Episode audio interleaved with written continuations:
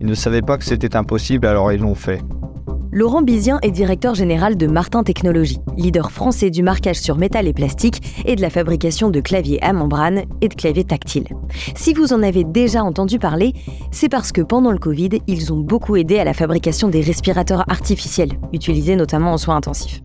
Le Covid, justement, a mis à l'épreuve l'organisation de cette entreprise libéralisante. Il a permis d'en tester la robustesse et de révéler de nombreux collaborateurs. Une épreuve du feu qui a soudé les équipes et qui a contribué à convaincre Laurent de l'efficacité de son organisation.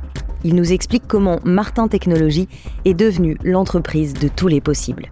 Je suis Grace Leplat et avec Culture d'entreprise, je vous emmène à la rencontre des leaders engagés, des managers éclairés, qui placent l'humain au cœur de leur stratégie et transforment le monde du travail. Bienvenue sur Culture d'entreprise, un podcast proposé par Natif. Bonjour Laurent. Bonjour Grace. Laurent, ce qui est intéressant avec toi, euh, c'est que ta carrière s'est construite sur une chose, enfin sur plein de choses, mais notamment une, qui est que tu n'aimes pas qu'on te donne des ordres. Est-ce que tu peux nous expliquer un petit peu?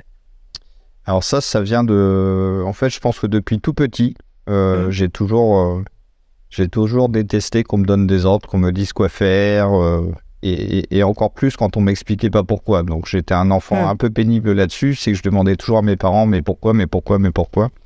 Et c'est quelque chose qui m'a, ouais, qui m'a profondément construit et et qui finalement est un fil conducteur euh, dans toute ma carrière et aussi orienté euh, les choix que j'ai pu euh, être amené à faire après. Oui, parce qu'à l'origine, tu n'étais pas destiné, entre guillemets, à être chef d'entreprise. Ah non, pas du tout. En plus, je suis d'une famille, il n'y a pas de chef d'entreprise dans mon entourage, il n'y a même pas d'ingénieur. Donc, donc j'ai eu la chance d'être plutôt à l'aise à l'école et donc, par fainéantise, j'ai suivi mes matières fortes et ça m'a amené dans une école d'ingénieur.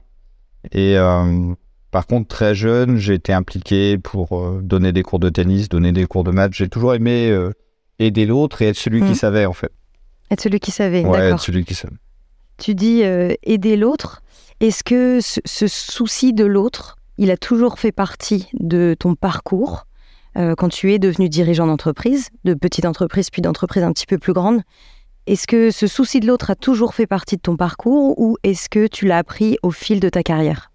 Je l'ai découvert au fil de ma carrière. En fait, j'en ai mmh. pris conscience au fil de ma carrière. Je pense que je l'ai toujours eu. J'ai toujours eu le souci, euh, euh, j'ai une empathie, mais dont j'ai pris conscience vraiment très récemment, euh, qui du coup a expliqué beaucoup de mes comportements passés.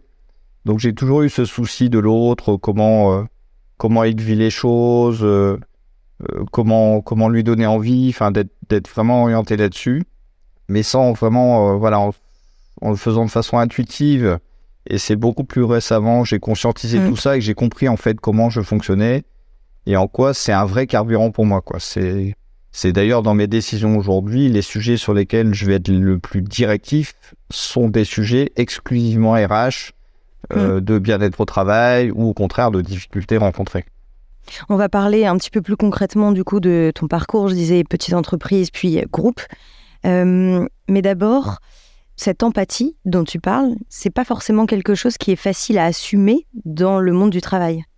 Exactement. Et du coup, euh, du coup, je l'avais enfoui. Euh, mmh. Donc, je détectais des signaux, mon corps me donnait des signaux. C'est quoi des signaux? C'est un sourire C'est euh, des sourires, c'est même euh, moi une boule au ventre, euh, ah une sensation corporelle d'inconfort sur une situation où en fait mon corps détectait quelque chose hmm. et puis là mon cerveau reprenait la main tout de suite en se disant non non mais attends hmm. c'est pas comme ça que ça se passe et donc là je j'intellectualisais ce qui se passait et en faisant confiance à mon cerveau. D'accord. Donc ça ça a vraiment été ça et là jusqu'à il y a 6-7 euh, ans, quoi. Donc c'est vraiment ah euh, récemment que je me suis autorisé à faire autrement. Du coup, tout commence euh, quand tu sors des études, mm. où tu te retrouves vite à diriger une petite entreprise, en fait. Ouais, tout à fait. J'ai une première expérience dans une toute petite PME de 10 personnes. Je suis le seul ingénieur, donc on me confie tout de suite des responsabilités pour créer un service et monter, monter l'activité. Et puis, euh, oui, cinq ans après, en fait, je suis, euh, je suis recruté dans une petite PME d'une vingtaine de personnes en tant que directeur euh, technique. Mm-hmm. Et puis, de par ce que j'avais exprimé au président à l'époque, avec une vraie volonté de diriger une PME, il me propose d'en prendre la direction générale au bout d'un an et demi. Oui. challenge que j'ai que j'ai accepté en étant convaincu que j'étais pas à la hauteur, que c'était trop gros pour moi, mais comme j'aime bien relever les challenges, j'y vais quand même. Mm. Et donc c'est comme ça, voilà, c'est comme ça que à 28, 29 ans, j'accède à ma première fonction de direction. Et là, à ce moment-là, tu as du coup une façon de diriger qui est très classique, j'imagine. Mm. Euh, surtout quand on n'a pas été formé ou sensibilisé euh, à, hum, disons, au management par la confiance, à l'écoute, ce genre de choses.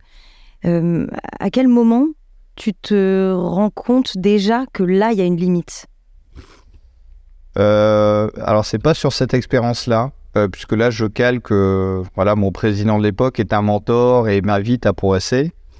Et euh, j'ai un syndrome de l'imposteur, donc hum. je suis toujours persuadé que les autres sont parfaits. Euh, ce qui fait que ce, modèle-là va m'inspirer beaucoup et va me faire progresser, va me faire apprendre beaucoup, beaucoup de choses sur les dimensions commerciales, sur les dimensions de gestion. Hum. Je viens d'un parcours ingénieur plutôt technique, donc j'avais beaucoup de choses à apprendre. Hum. Donc je suis encore dans une phase d'apprentissage. et puis je, sans m'en rendre compte, en fait, je bénéficie d'une confiance euh, très importante de la part de ce président-là. Hmm. On, se voit qu'une fois par mois, quoi. Et moi, je gère un business à 300 euh, km de son usine. Hein. Donc, euh, donc, en fait, je me rends pas compte qu'il me fait complètement confiance. Et c'est c'est l'expérience suivante qui m'a fait prendre conscience de tout ça. Je rentre dans un très grand groupe de 3500 personnes. Je prends la direction d'une BU de 70 personnes. Et là, je me rends compte que je suis patron d'une BU. Hmm que j'ai des responsabilités, mais j'ai aucun pouvoir. Toutes les décisions doivent être validées par une direction qui est au-dessus de moi et qui ne pas sur place. Quoi.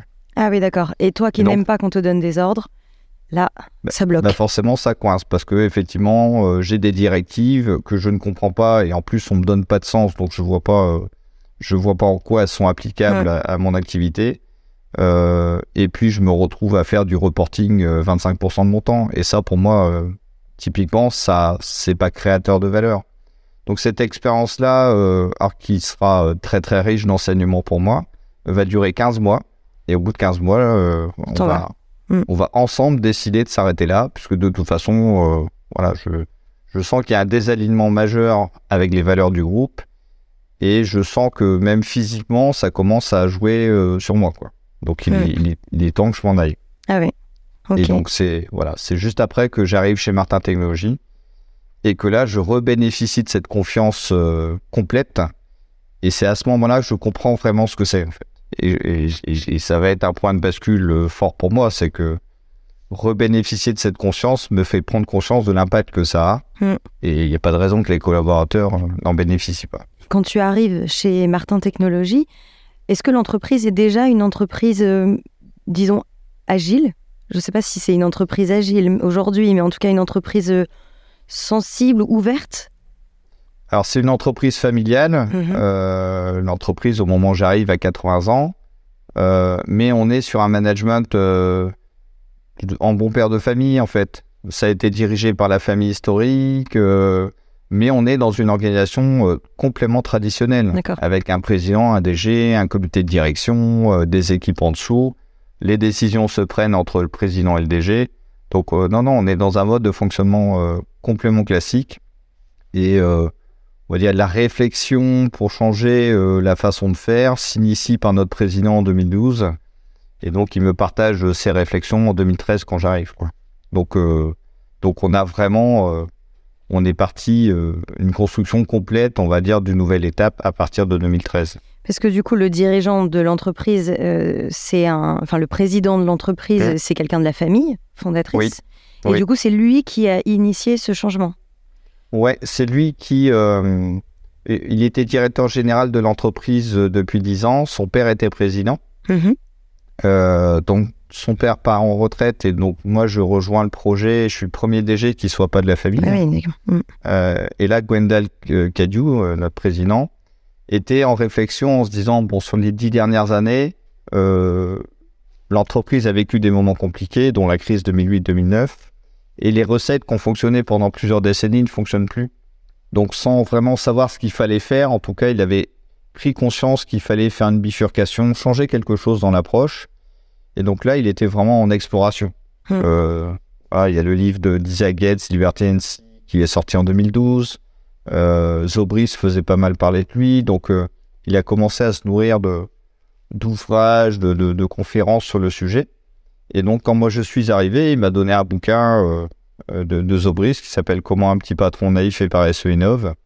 Et on n'en avait jamais parlé avant. Hein. Il m'a dit bah, lis ça, tu me dis ce que t'en penses. Et puis, et puis moi, j'ai foncé dedans parce que j'ai trouvé ça génial, en fait. Et ça me paraissait tellement évident et rempli de bon sens que.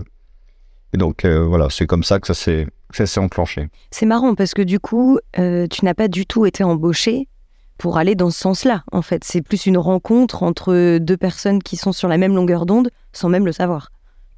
Ouais, c'est vraiment ça. C'est euh, c'est une rencontre sur laquelle on sent que ça match tout de suite. Mm. Euh, euh, Gwendal est quelqu'un de très intuitif. Il sent, il sent très bien les gens. Donc, il y a des mots qu'on n'a pas eu besoin de le dire et tout de suite, c'était c'était évident.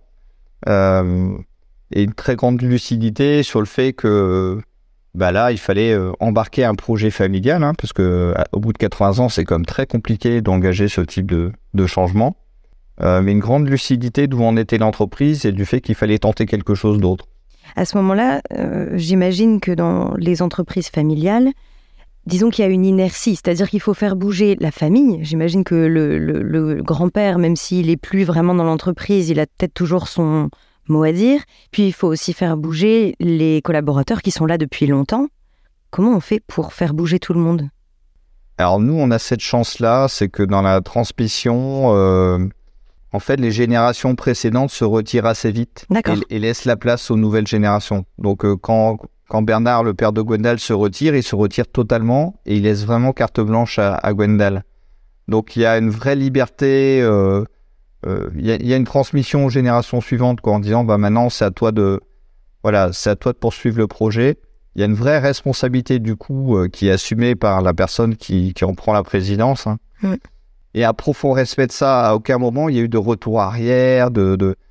c'est- c'était étonnant hein, parce que moi les, les histoires familiales dont j'entendais parler, c'était plus effectivement le fondateur qui a encore euh, 90 ans et qui vient au comité de direction. Et ben, chez nous pas du tout. Et alors à ce moment-là, qu'est-ce que vous mettez en premier en place euh, pour, euh, pour changer l'entreprise? La première chose qu'on met en place euh, chez nous, c'est un outil du Lean qui s'appelle le management visuel. On vient mettre en place des routines quotidiennes auprès des équipes, beaucoup des équipes de production, hein, puisqu'on avait identifié que la création de valeur se passait au niveau de la production, puisque c'est eux qui fabriquent les produits pour nos clients. Et donc, on a mis en place des, des rituels avec des indicateurs, des tableaux de bord sur lesquels euh, chaque équipe analyse euh, bah, sa journée de la veille pour se dire bah, qu'est-ce qui a fonctionné, surtout qu'est-ce qui n'a pas fonctionné, qu'est-ce qu'on doit faire aujourd'hui pour que ça aille mieux. Donc ça, c'est vraiment la première étape qui a enclenché un changement culturel, puisqu'on venait mettre les équipes euh, ensemble Mm. à échanger, à partager, à discuter, et surtout à chercher des solutions aux problématiques rencontrées. D'accord. Et c'est aussi une étape majeure dans notre transfo, puisque c'est le premier projet dans lequel, enfin, qu'on a mené en équipe projet. Et la particularité de cette équipe projet-là, c'est qu'il n'y avait aucun membre du CODIR. À l'époque, on a sorti le CODIR euh, des premières décisions sur ce sujet-là, Mhm. et on a confié ça à une équipe, on leur a fait confiance. Alors, il y avait un membre du CODIR, euh, Stéphane Cazoula, mon bras droit, qui venait tout juste d'arriver dans l'entreprise. Donc, lui, il n'était pas baigné des croyances historiques, euh, comme quoi, avec nos collaborateurs, c'était pas possible. Euh, et il avait une vraie compétence en, pilotage de projet. Donc, on a, voilà, on a confié ça à une équipe, on leur a fait confiance. Et puis, et puis en fait, on a poursuivi, c'est-à-dire que toutes les décisions qui ont suivi, et encore aujourd'hui, tout se fait en équipe projet, on va chercher des volontaires, et on fait confiance aux équipes. C'est ça. Donc en gros, ça marche un petit peu par, euh, oui, par groupe de projets. Ouais, C'est quoi? Ouais. C'est des cadres euh, par-ci par-là? Comment comment on choisit? Ah non, non, non, c'est... euh, à l'époque, on constitue une équipe projet dans laquelle il y a des chefs de projet, des opérateurs de production, donc on fait une équipe multi-statut. Mhm. Aujourd'hui, on fonctionne beaucoup sur la base du volontariat. Donc, on ouvre des projets sur la base de la matière qui nous vient du terrain. C'est systématiquement des sujets qui nous viennent des collaborateurs qu'on va ensuite proposer. Mm. Et on va faire un appel à volontariat et nous, on se dit, bah, on préfère faire avec ceux qui ont envie qu'avec les experts. S'il y a des experts dedans, génial. Mm. S'ils se portent pas volontaires, tant pis. Et on ira les chercher au moment venu. Donc tout se fait sur la base euh, d'équipes volontaires euh, et quels que soient les sujets. hein, euh, là, on a, on a réécrit la vision à 10 ans de l'entreprise. On a dit viens qui veut. On était 80% de l'entreprise, donc on a écrit une vision à 80%. Comment on fait pour écrire une vision à 80% Eh ben, il y a des méthodologies, il y a des gens qui sont spécialisés là-dedans. Donc nous, on n'est pas plus malin que les autres, donc on s'est fait aider. on s'est fait aider de gens dont c'était le métier. Par contre, nous, ce qu'on a réussi à faire, c'est donner du sens au projet euh, et faire en sorte qu'on ait un maximum de volontaires. Mm. Parce qu'en fait, la problématique, souvent, c'est que il faut, euh, il faut pas que ce soit l'anarchie, quoi. Il faut quand même qu'il y ait des personnes qui décident. Donc, si c'est pas le codir ou les dirigeants, est-ce que ça se fait par euh, ceux qui ont ça en eux, disons des leaders nés? Ou est-ce que ça se fait par un vote au final? Ou comment, comment vous faites pour décider? Bah, Les décisions euh, se prennent à plein de niveaux différents et ça dépend des décisions. Donc les décisions se prennent par les gens qui sont impactés et concernés par les décisions, quel qu'en soit le sujet. Euh, si on doit acheter un nouvel équipement, c'est l'équipe qui va utiliser l'équipement, qui va décider, qui va investir, qui va choisir l'équipement, etc. Mm. Euh, sur une vision, la vision d'une entreprise, c'est pas la vision de son dirigeant. C'est mieux si c'est aligné, mais c'est pas la vision de son dirigeant parce que pour faire vivre une vision, euh, c'est les 100 collaborateurs qui vont la faire vivre sur les 10 prochaines années. Mm. Donc là, bah, c'est des systèmes de vote. Euh, et puis on va prendre euh, les thématiques sur lesquelles il y a le plus de votes, par exemple. Et puis il y a des cas de figure sur lesquels on va prendre une équipe de 4-5 personnes sur une thématique pour prendre une décision. Et c'est 6-7 personnes sur une autre thématique. Et on va se répartir les décisions en se faisant confiance sur le fait qu'il n'y a pas de raison que, le collectif euh, prenne une mauvaise décision. Et puis on a aussi une, profonde conviction, c'est comme il y a le droit à l'erreur et le droit à l'essai chez nous, mmh. et ben si on s'est trompé, ben c'est pas grave. Rien n'est gravé dans le marbre. Mmh. On fera machine arrière, on bifurquera et on trouvera une nouvelle réponse. Mais entre les deux, on aura appris. Ouais. Euh, ça fait combien de temps maintenant que vous avez, euh, disons, initié ce changement? Euh, ça fait 8 ans. On a démarré en 2015. D'accord. Est-ce que depuis, tu as vraiment vu une différence dans la manière d'être en entreprise, dans la cohésion d'équipe? Oui, on a senti des grands changements alors, qui sont fluctuants en fonction des périodes de, la vie de l'entreprise. Hein. Mais aujourd'hui, on a, euh, quand on fait un appel à, à projet, un appel à volontariat, on a toujours des volontaires. Là, on vient de lancer un projet de transformation sur la qualité. On a plus de 50 mm. personnes volontaires. Mm. Euh, donc, le, changement majeur, il est là-dedans, dans le fait que euh, euh, les équipes s'approprient vraiment les sujets de l'entreprise. Et du coup, on a toujours 10, 15, 20 volontaires sur les sujets. Un autre point important, c'est que on a appris à se parler, à s'écouter. donc, on se dit beaucoup plus les choses. Les, émotions et les ressentis ont, ont trouvé toute leur place chez nous, ce qui fait que quand on a une problématique, elle est toujours émotionnelle en réalité. Hmm. Euh, quand il y a une problématique d'équipe, c'est toujours un petit mot de travers, quelque chose qui a été mal compris. Et nous, on va euh, détricoter les situations en allant chercher la cause émotionnelle. C'est quoi la valeur qui a été bafouée euh, Qu'est-ce qui aurait pu être fait différemment Et comment, si je suis blessé par une parole, je viens poser ça auprès de la personne qui l'a qui l'a exprimé, pour qu'on reste pas sur un non-dit et puis on va pas se dire bonjour pendant cinq ans, quoi. Oui. Ça, c'est des situations aujourd'hui qu'on décide de traiter systématiquement. Donc voilà, ça fait partie des éléments qui ont réellement, euh, enfin, qui témoignent du fait que ça a changé. Aujourd'hui, j'ai des échanges avec des collaborateurs qui viennent me voir pour dire je suis pas d'accord avec toi. Euh, alors quelques-uns me disent mais euh, réellement tout ce qu'on a fait, est-ce que ça a changé quelque chose? Et j'ai systématiquement la même question à leur poser, c'est l'échange qu'on est en train d'avoir, ce qu'il aurait eu lieu il y a cinq ans. Mm. Et la réponse à chaque fois c'est ah bah non, c'est vrai que je serais pas venu te voir. Bah non. Mm. Et puis tu serais pas en capacité de me dire non, je suis pas d'accord avec toi. Mm. Euh, complètement. Voilà, et donc ça fait partie des, points importants. C'est intéressant aussi de voir que les collaborateurs eux-mêmes ont cette, euh, cet esprit critique, ce retour sur l'expérience aussi. Ils sont capables de dire tiens, est-ce que ça a changé? Mmh. Il y, a, y, a un mmh. moment, il y a une volonté, il y a une réflexion, quoi. Tout à fait. Et puis, euh, et puis le temps passe, donc on oublie. Donc euh, nos façons de faire d'aujourd'hui sont devenues des standards. Euh, certains collaborateurs n'imaginent même pas qu'on fonctionne différemment d'ailleurs, puisque de toute façon ils connaissent pas forcément. Et euh, le fait de se dire quand ça va pas, de se dire que ça va pas, pour eux c'est normal quoi. Bah oui, mm. bah non, c'est ça se fait pas forcément partout. Donc il y a, y, a, y a, un phénomène aussi de d'accoutumance qui a lieu, ce qui fait que on peut rencontrer des périodes voilà, nous, depuis début 2022, le, climat s'était un petit peu tendu dans le contexte inflationniste qu'on connaît, quoi. Le SMIC explose, les coûts explosent, voilà, les, inquiétudes des uns et des autres. Euh, c'est en train de se, voilà, de se résorber depuis, euh, depuis maintenant 2-3 mois. Mais c'est des périodes, euh, voilà, c'est des périodes de la vie où on voit que la culture fluctue, mais il y a comme les fondamentaux. Et même les gens qui aujourd'hui peuvent être critiques sur notre façon de fonctionner, quand on va les chercher en individuel, ils sont attachés à la boîte, ils ont envie qu'on y arrive. C'est juste qu'ils ont une vision du comment qui est différente mm. des autres, c'est tout. Quoi. Oui, mais c'est intéressant parce que venir avec des critiques, tant qu'elles sont constructives, elles permettent aussi d'avancer. Elles sont indispensables. Mm. Euh, si tout le monde dit oui, il y a un problème. Mm. C'est qu'on est, euh, on est dans la secte, on est dans l'autre doctrinement et il y a quelque chose de pas sain. Et puis on, peut se galvaniser de dire oui, oui, ils sont tous à fond, euh, tout le monde est à fond. Non, non, c'est pas normal. Si quelqu'un dit ça, c'est pas normal. Mm. On doit toujours avoir des courants qui pensent autrement, des pas de côté, et qui nous ramènent aussi à la réalité du terrain. Et, et la vérité d'aujourd'hui n'est pas la vérité de dans six mois et dans deux ans. Hein. Donc mm. il faut jamais oublier que on a trouvé une réponse à beaucoup de nos problématiques. Maintenant, dans 10 ans, on aura encore évolué. Mm. Et c'est normal. Donc ça fait euh, 8 ans, 7-8 ans que mm. vous avez euh, mm. initié ces changements-là. Est-ce qu'il y a eu des, des formations? Est-ce que vous avez fait du coaching aussi pour euh, pouvoir embarquer vos équipes dans cette aventure? Ouais. Euh, on a eu des formations sur la partie transformation lean et organisationnelle.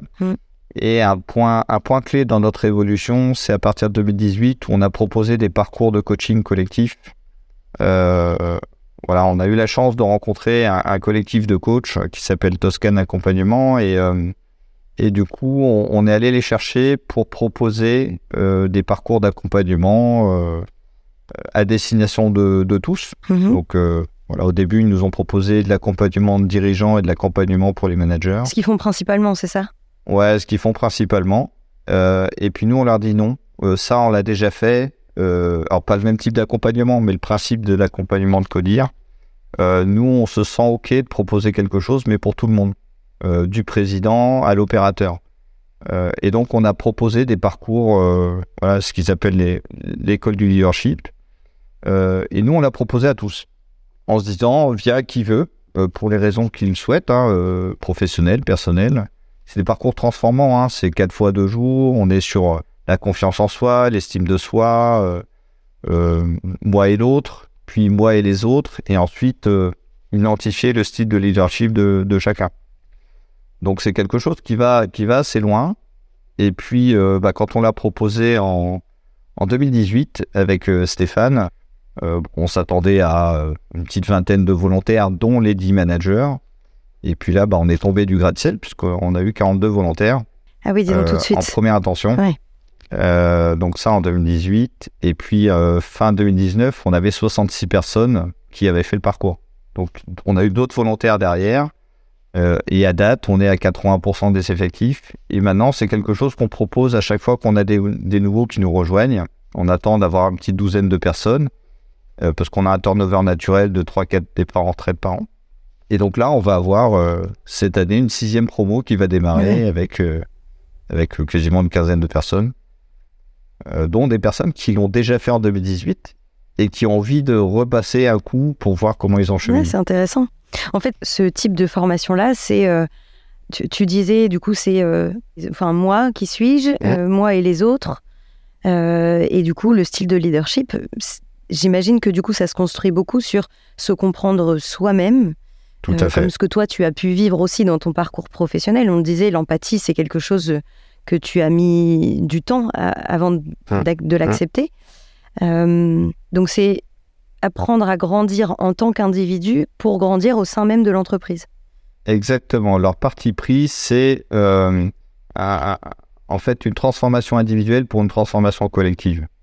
Euh, et nous, on croit beaucoup à ça. C'est que le dirigeant ne peut pas embarquer une transformation tant qu'il ne s'est pas transformé. Oui. Euh, l'encadrement, c'est pareil. Comment on donne du sens à une équipe si déjà soi-même, on n'a pas commencé à mm. changer des choses dans les postures, dans la façon d'écouter les équipes, dans la façon de prendre en compte l'autre? Et une fois que tout le monde comprend ça, bah là, on peut travailler sur les croyances collectives, les croyances limitantes, les stimulantes, et on peut arriver, nous, voilà, en 2013, j'arrive dans l'entreprise. Ce que j'entendais, c'était chez Martin, rien n'est possible.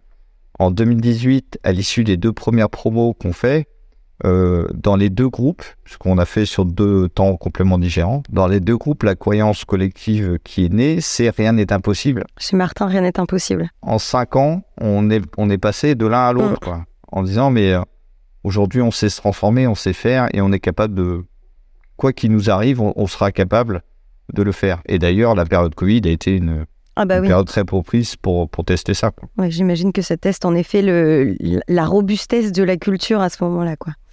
Comment ça s'est passé justement? Bah, Ça a été euh, extrêmement surprenant. Euh, on a euh, décidé de renvoyer tout le monde à la maison en une demi-journée. Donc le 16 mars, on renvoie absolument toutes les équipes à la maison, sauf 15 personnes, puisque on fabrique des claviers à membrane pour les respirateurs. Donc il fallait qu'on reste en activité. Mm. On a laissé chacun gérer, on a bénéficié de chômage partiel, et notre décision c'était que bah, chacun gérait en autonomie. Donc les gens venaient travailler, pour certains une journée complète, d'autres deux heures et repartaient, mais euh, en responsabilité. On leur a dit voilà l'enjeu pour l'entreprise. Euh, et là, ça a, été, euh, ça a été magique en fait. On a, les équipes se sont débrouillées, mais de façon extraordinaire. On limitait le nombre de personnes sur site, donc les managers restaient à distance, les équipes étaient à l'usine. Il y avait un manager qui venait de en, en, tournant quoi, hein, pour limiter les effectifs. Ils ont fait des trucs incroyables. Ils ont fait des trucs incroyables. On a servi des clients, on a eu, on a eu des masques en même pas 15 jours. Enfin, on a mis en place toutes les mesures qu'il fallait. Mon équipe HSE a géré euh, la dimension sanitaire. C'est admirable ce qu'ils ont fait. Et, euh, et, on a eu vraiment des, on a eu vraiment des, des pépites. Il y a des personnes qui se sont révélées justement pendant cette ah crise. Ouais. Ah ouais, complètement, complètement. Qui, euh, qui ont pris des initiatives parce que bah il fallait, il fallait de toute façon. Hein, il en allait de. Au début de la crise, on ne sait pas où on va. Euh, on se dit, mais est-ce que la boîte va survivre à ça quoi? Enfin, Combien de temps on va tenir sans activité euh? mm. Bon, il se trouve que nous, ça a redémarré encore assez vite, mais le bilan, c'est qu'on perd plus de 20% de chiffre d'affaires sur l'année quand même. Euh, et, pourtant, on finit quasiment à l'équilibre cette année-là. Ah Alors que historiquement, ça aurait dû être un gouffre financier. Et c'est parce que tout le monde a fait attention, tout le monde a été attentif, a pris soin de l'entreprise, nous, on a pris soin de nos collaborateurs en les mettant en sécurité le plus tôt possible et en les faisant revenir après quand ça avait du sens. Et puis, eux ont pris soin de l'entreprise, ce qui nous a permis de nous relever et de faire une année 2021 qui a été une année record. Quoi. C'est la meilleure année depuis 2003. Ah disons. Euh, ah, c'est top. Donc, euh, donc ouais, c'est une, une, belle expérience qui nous amène à beaucoup de confiance sur le fait que il, faut une crise majeure, en fait, pour qu'on mette l'entreprise en difficulté. Mmh. Donc, ce qui nous permet d'avoir de la sérénité pour la suite parce que des crises, il y en aura d'autres. Euh, le climat va avoir un impact énorme, c'est sûr. ça va éprouver le système. Mm. Mais on va trouver des solutions. je disais au début de l'épisode que si toi tu t'es lancé aussi dans, dans, des postes de direction, c'est parce que tu n'aimes pas qu'on te donne des ordres. Est-ce que tu as déjà été confronté à des gens dans ton parcours professionnel ou là chez Martin Technologies, à des collaborateurs qui sont comme toi et qui n'aiment pas qu'on leur donne des ordres? Bah oui, bien sûr on s'entoure de gens qui nous ressemblent souvent. Hein. Comment on les gère? C'est ça la euh, question. Euh, pour moi, on n'a pas d'ordre à donner. On a mm. du sens à donner. Euh, je, crois beaucoup dans le rôle des managers pour donner le, sens et expliquer le pourquoi. Une fois que le pourquoi est clair, le comment, ça c'est la responsabilité de chacun. Mm. Donc, on n'a pas d'ordre à donner on a un sens à donner, expliquer pourquoi c'est important d'assurer telle ou telle mission, pourquoi c'est important de servir tel ou tel client. Une fois que ça c'est clair, mais c'est en fait c'est évident pour les autres quoi. Le collaborateur il comprend que sa mission elle est importante parce que le rôle de chacun est absolument essentiel. Mmh. Et moi je ne crois pas que les gens aient plaisir à venir à l'entreprise pour pas contribuer. Non, ils viennent, ils ont un job, ok, il peut être alimentaire pour certains, mais euh, ils ont toujours à cœur d'avoir de, de, de, faire les choses comme il faut quand même. Euh, donc si on trouve une façon de leur donner du sens, leur donner l'envie, et qu'on leur fait confiance de leur capacité ensuite à convertir ça en action concrète, bah ça se passe, euh, ça se passe bien. Et puis ceux pour lesquels, par contre, le sens n'a aucune importance euh, et que l'entreprise, à la limite, ils s'en fichent, et ben ça m'est arrivé plusieurs fois de les inviter à quitter l'entreprise. Dire, bah, on va t'aider à trouver un autre projet, puisque de toute façon, la direction que l'on prend ne te convient plus. Et il n'y a pas de jugement là-dessus. Hein. Ils l'ont pas choisi, le changement, on leur imposé. Mm. C'est juste que euh, voilà la direction dans laquelle on est. Et, euh, et puis si ça te convient pas, bah, bah c'est pas grave. Et puis on a d'autres personnes à côté qui, qui elles, s'éclatent et à qui ça convient bien. Bah, c'est intéressant aussi d'accepter le fait que tout le monde ne puisse pas être heureux dans, dans ce mode-là. Euh, et qu'en fait, bah, à ce moment-là, il vaut mieux partir pour s'épanouir ailleurs, quoi. C'est sûr. Exactement. Et on en a plusieurs qu'on a suivis comme ça et qu'on suit encore, qui sont dans d'autres boîtes, qui s'éclatent. Et puis, euh, bah voilà, euh, notre culture leur correspondait pas, c'est mmh. tout. Bon, merci beaucoup Laurent, c'était très intéressant. Du coup, on a parlé de, de plein de choses en fait, euh, de formation, d'ordre évidemment, c'est ce qu'on vient de dire. on a parlé aussi de d'écoute de soi, de connaissance de soi, de confiance, de management visuel aussi. Et pour conclure cet épisode, est-ce que tu peux me partager la citation que tu as mis de côté pour moi? Alors j'ai un peu travaillé sur le sujet parce que c'est pas quelque chose qui me venait immédiatement. Euh, et celle qui me parle beaucoup, c'est euh, une citation de Mark Twain. Ils ne savaient pas que c'était impossible, alors ils l'ont fait. Mm.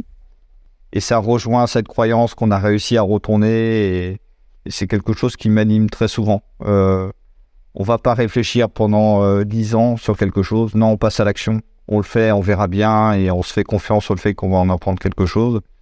Et du coup, il y a beaucoup de, barrières qu'on a franchies euh, bah, juste parce qu'on est passé à l'action. Ouais, c'est bien, c'est intéressant, parce que c'est vrai que j'imagine que quand vous avez voulu euh, changer un petit peu l'organisation, enfin la direction de Martin Technologies, j'imagine qu'il y a beaucoup de personnes qui vous ont dit mais enfin, vous êtes fou, enfin, il faut, faut, faut, pas trop écouter les autres non plus quand on y croit. Ah, on avait plus de personnes qui nous disaient que c'était pas possible que de personnes qui nous disaient que c'était possible. Mais tout le monde n'avait pas intérêt à ce que ça se transforme. Ah oui, c'est vrai ah oui, oui, oui, on avait certains managers qui n'avaient euh, pas l'envie que ça change, puisque ils étaient bien. Ils avaient, ils avaient beaucoup de pouvoir. Donc euh, on est dans une organisation où le pouvoir maintenant il est auprès de tout le monde. Ouais, ça c'est intéressant en effet. Cette question du, du manager, euh, c'est toujours le débat sur le manager. Est-ce que le, est-ce que manager ça doit être une promotion ou est-ce que finalement c'est plutôt une compétence? Si on le voit comme une compétence, c'est vrai que ces histoires de pouvoir n'ont plus forcément lieu d'être. Bon, merci beaucoup Laurent. Euh, pour cet échange très intéressant. Et puis, Avec plaisir, euh, Et puis à bientôt. À bientôt. Merci d'avoir écouté cet épisode. Ce podcast vous a plu? Partagez-le autour de vous et abonnez-vous pour ne pas rater les prochains épisodes. Au fait, vous connaissez Natif? Chez Natif, nous mettons la culture de l'écoute au cœur de vos projets. Avec l'audio, on va raconter votre histoire, engager vos collaborateurs et pourquoi pas challenger votre newsletter. Bref, le champ des possibles est dingue on va révolutionner votre com interne. Rendez-vous sur natifpodcast.fr.